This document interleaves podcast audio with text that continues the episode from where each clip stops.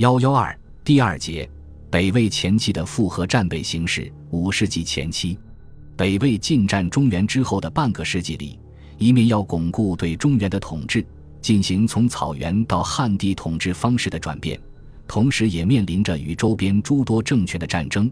所以在这一阶段，北魏的战略目标、战术形势也呈现出多样化的特征。首先，北魏进占中原之后，柔然族在北方草原迅速崛起，对北魏北境形成巨大威胁。所以在五世纪前半叶，魏军多次对柔然发起大规模攻势，并随时防范柔然的侵袭。这使得北魏必须保持强大的骑兵武装，采取大纵深。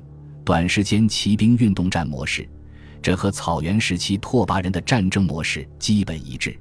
其次，在北魏周边，东北有北燕，南有东晋、刘宋，西有后秦、赫连夏以及河西的诸割据政权。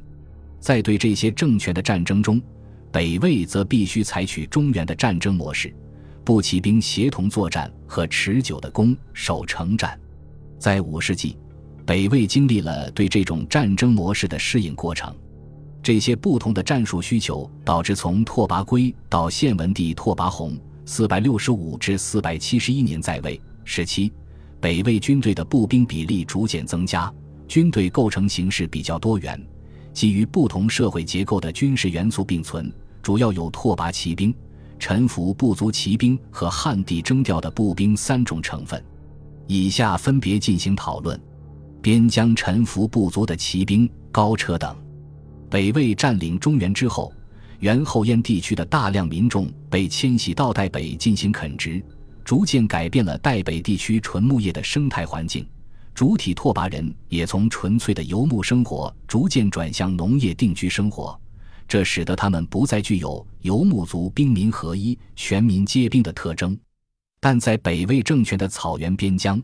纯牧业的部族和生活方式依然存在，这些部族或是草原时代拓跋人的近邻，或者是被北魏征服而强制迁徙到边疆的草原部族，如高车。他们负责提供战马和骑兵。北魏政权在进行战争时，经常从这些部族中挑发骑兵参战。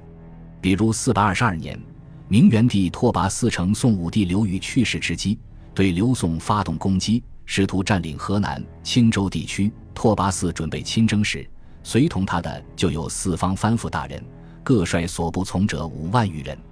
这里的藩副大人就是服从北魏统治，但仍保留着一定独立性的游牧部族首领。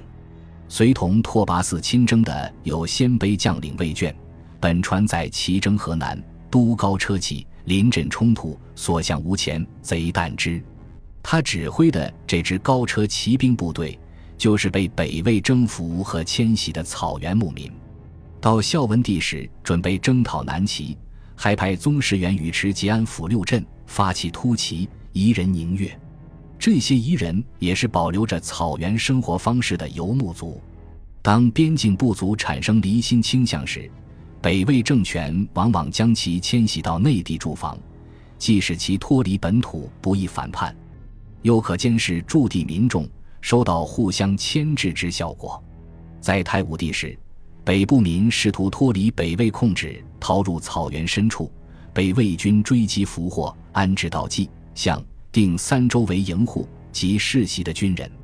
孝文帝初年，北方边境的敕勒、高车又发生叛逃，被魏军俘获的幸存者又被安置到蓟、向、定三州或者清、徐、齐。沿四周为营户，但这些北方部族到内地之后，只能放弃其游牧生活方式，作为骑兵的战斗力也逐渐减退。